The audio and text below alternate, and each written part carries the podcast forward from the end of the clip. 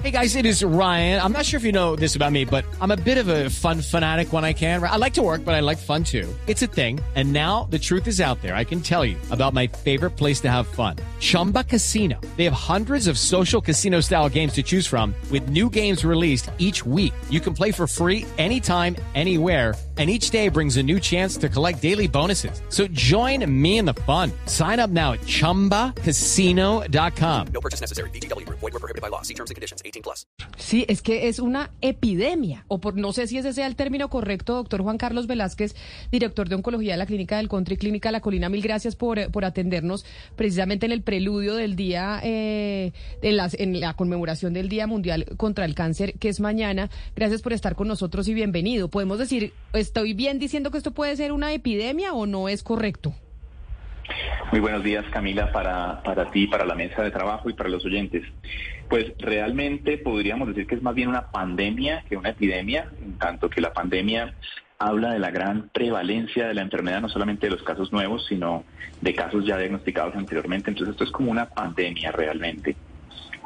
Una enfermedad muy, muy frecuente cada vez más y con unas perspectivas de incremento como ya las citaron con un incremento de 70% previsible para los siguientes 20 años en nuestro país y a nivel mundial de más del 50%.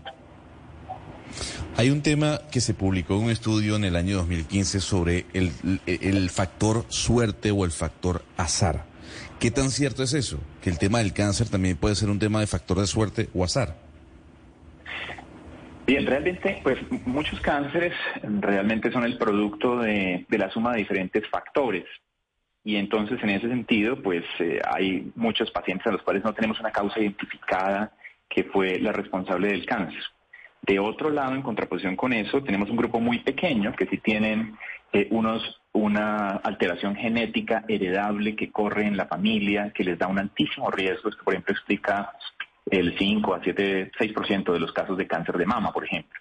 La gran mayoría de pacientes están en el intermedio donde hay unos factores de riesgo que incrementan la probabilidad de tener cáncer y que sí son modificables, es decir, que ahí no es el azar, sino es el estilo de vida del paciente o a lo que se expone, sumado a otros factores en donde sí no tenemos todavía la causa y entonces pues digamos que eh, ese, ese grupo de incertidumbre podría caer en ese azar, pero desde luego esto no es una coincidencia, esto suele ser la suma de una predisposición genética contra un ambiente en el cual es más propicio el desarrollo de la enfermedad en estilo de vida desfavorable.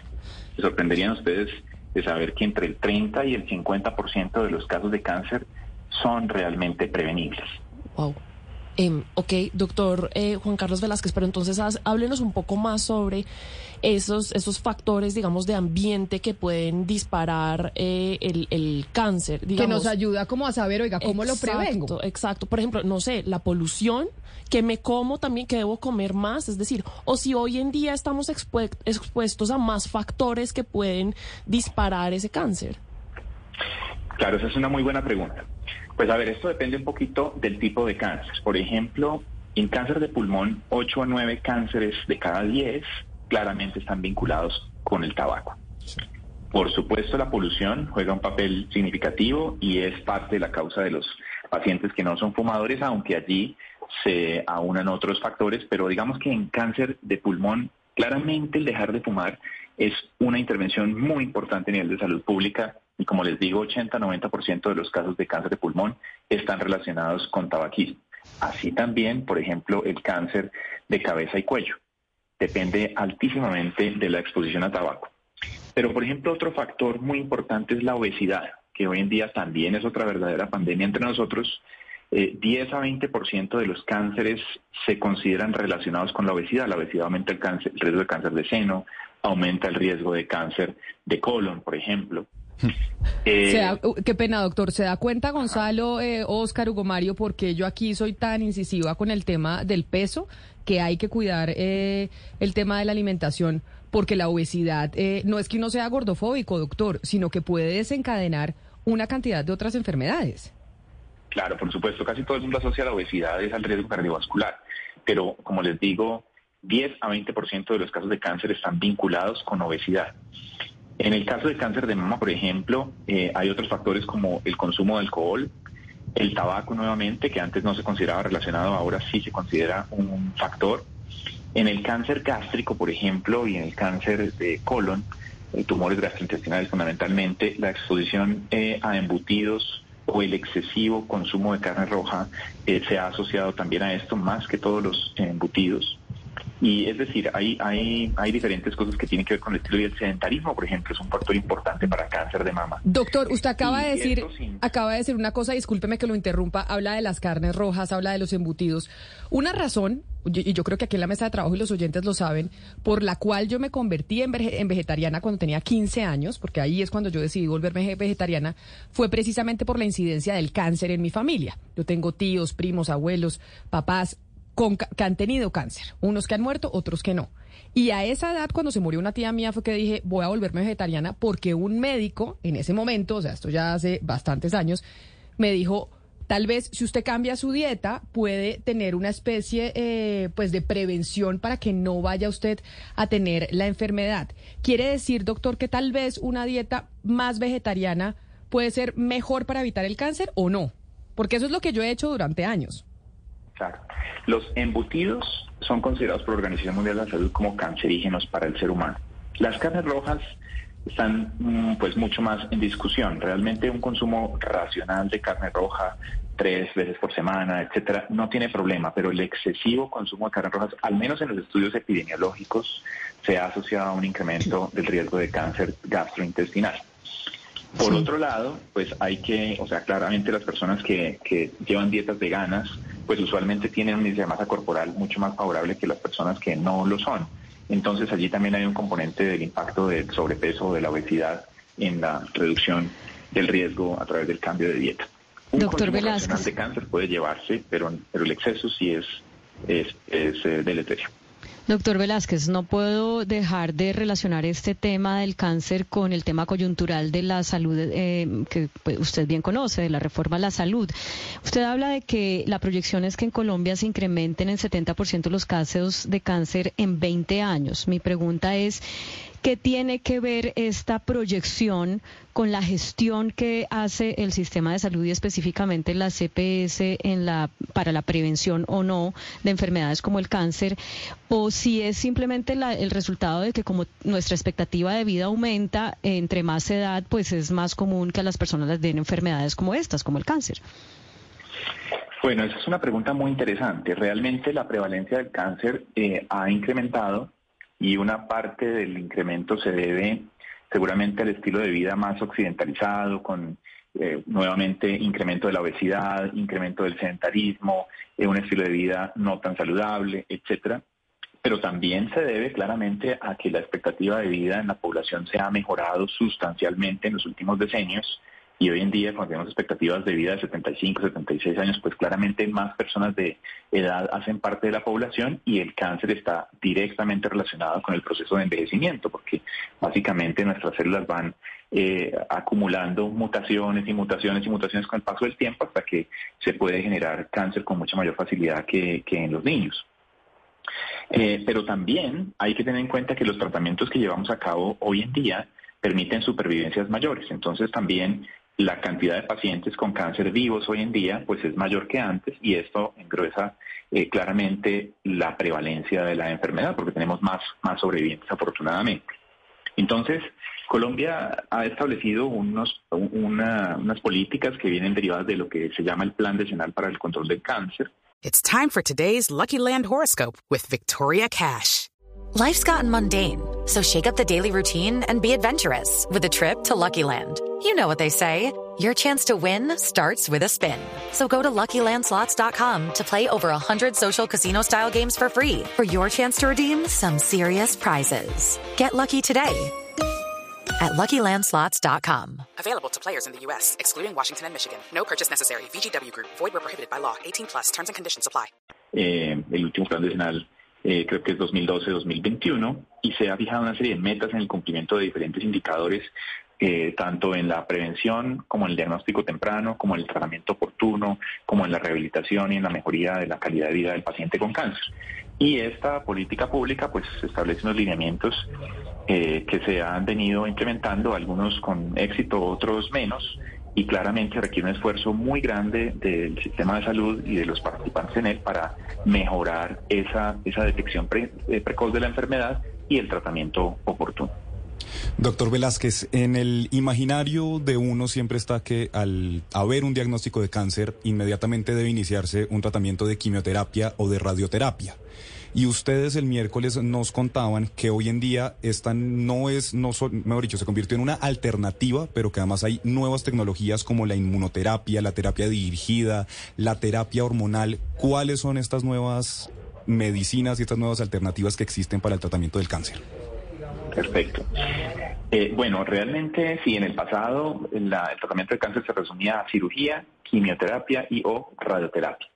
Pero en los últimos años han venido surgiendo una serie de alternativas muy importantes, eh, como las terapias blanco dirigidas, que son eh, terapias farmacológicas dirigidas específicamente a aquellos pacientes con ciertos cánceres en los que se logra identificar una mutación, bien sea de un receptor o de una parte de la vía del metabolismo de la célula tumoral y que la hace muy susceptible a que si se bloquea esa vía puede entonces destruirse la célula tumoral sin tener que utilizar una droga, por ejemplo, de quimioterapia. Entonces tenemos drogas de terapias blanco específicas, por ejemplo, para el melanoma, para el cáncer de riñón, terapias blanco para el cáncer de colon, para el cáncer gástrico, eh, para el cáncer de pulmón, que ha sido el gran maestro de lo que es la biología molecular aplicada a cáncer, porque hoy en día, el cáncer de pulmón no es una única enfermedad, sino que son muchas enfermedades diferentes, algunas con unas características particulares que, como les digo, lo hacen susceptible a ser intervenido farmacológicamente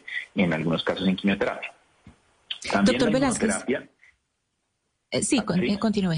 Continúe tranquilo. la inmunoterapia ha sido muy, muy importante. Realmente este fue, como ustedes lo recuerdan, Premio Nobel de Medicina eh, hace unos años. Eh, y esto ha cambiado la manera de ver el cáncer, porque hasta ahora lo que hacíamos era dar medicamentos o drogas, digamos, en el escenario metastásico, que atacaran directamente la célula tumoral, pero hoy en día es posible utilizar estos otros agentes que lo que hacen es no atacar directamente a la célula tumoral o al tumor, sino activar el sistema inmunológico para que él recupere la capacidad de defensa que naturalmente tendría y que el mismo cáncer por algunos mecanismos ha bloqueado y que le ha permitido pasar, vamos a decir, de agache, pero que con esta inmunoterapia se reactiva el sistema inmunológico y él en algunos cánceres lo usamos inclusive como herramienta única, sin quimioterapia, y en otros casos combinado con la quimioterapia para el tratamiento de enfermedad eh, metastásica. Y cada vez se incluye incluso en épocas más o en momentos más tempranos de la enfermedad, ya inclusive, por ejemplo, en cáncer de mama triple negativo, que todavía necesitamos quimioterapia para tratar la enfermedad, por ejemplo, mujer que se va a operar, empezamos quimioterapia inicialmente para reducir el tumor y que la cirugía sea más fácil, por decirlo así, y que se vaya atacando cualquier célula que haya salido del tumor el agregar inmunoterapia en la fase previa logra mejores tasas de respuesta y logra mucha menor incidencia de recaída después de la cirugía. Entonces esto es una, esto es una revolución que ha mejorado la supervivencia en algunos casos.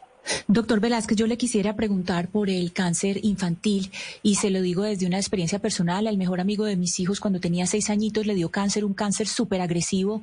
El acompañamiento tanto del niño, pues el niño, digamos, los amiguitos, eh, mis hijos, por ejemplo, se tusaron todos cuando él, cuando él empezó la quimioterapia. Acompañar a los padres fue muy difícil. Eh, y eso le quiero preguntar no por el eh, no por el tratamiento, porque hemos hablado de los avances del tratamiento, sino por ese acompañamiento a todo el núcleo familiar, porque es que el cáncer infantil eh, va acabando con el niño, pero acaba con los papás, es decir, los papás necesitan como una fortaleza al lado, cómo es esa esa compañía, es ese acompañamiento que le dan a toda la familia y al paciente eh, chiquito de cáncer. Bueno, realmente tú tocas un punto muy importante y es el del manejo integral del paciente con cáncer y de su familia, eh, que es muy relevante como lo está señalando en la población pediátrica, porque claramente estos pacientes pues dependen 100% de su familia y del entorno. Eh, lo que procuramos es eh, pues tener un manejo muy integral que no solamente involucra en ese caso al hematoncólogo pediatra, sino que involucra al servicio de dolor y cuidado paliativo, involucra a enfermería, psicooncología, nutrición, rehabilitación. Es decir, una serie de servicios de apoyo que hacen eh, posible el llevar tanto al niño como a la familia y acompañarlo durante la enfermedad. Por supuesto, afortunadamente no todos los casos terminan en desenlaces fatales, gracias a Dios, sino que hay pacientes que, por supuesto, vencen la enfermedad, pero en todo ese proceso es fundamental tener este tipo de soporte. La clínica nos esforzamos mucho en ello y todo el mundo trabaja con, con mucho cariño y con, y con mucha profesionalismo por, por lograr que el paciente se sienta muy acogido. Inclusive en esos pacientes en donde hay hospitalizaciones tan largas, eh, hay otros servicios que también son fundamentales porque, por ejemplo, se lleva a cabo programa de, para evitar, digamos que, retraso escolar de actividad escolar durante la hospitalización y otra serie de actividades que hacen que el niño pueda, digamos que ser más llevadera su estancia en la clínica y el tratamiento mismo. Entonces ese es un punto muy, muy importante. Pues Yo eh, quisiera preguntarle, doctor.